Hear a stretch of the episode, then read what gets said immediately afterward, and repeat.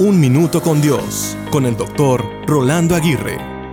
Recuerdo que desde pequeño mis padres me decían, debes ser ejemplo.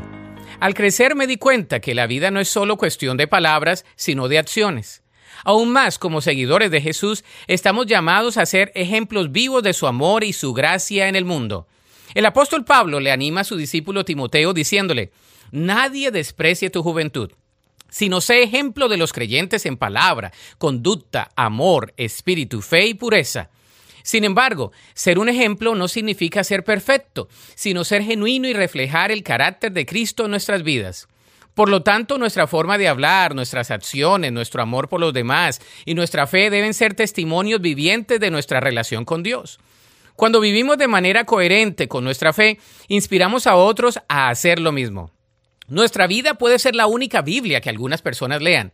Por eso, sé consciente de que tus acciones y palabras tienen un impacto en quienes te rodean. Puedes influir positivamente en la vida de otros al mostrarles la verdad de Cristo.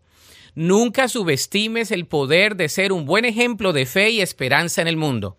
Comprométete a vivir de manera que otros puedan ver a Jesús en ti y a reflejar su luz. Que tu vida sea un testimonio vivo de la gracia transformadora de Dios y que tu ejemplo inspire a otros a seguir a Cristo. La Biblia dice en Mateo 5:16, Así alumbre vuestra luz delante de los hombres, para que vean vuestras buenas obras y glorifiquen a vuestro Padre que está en los cielos.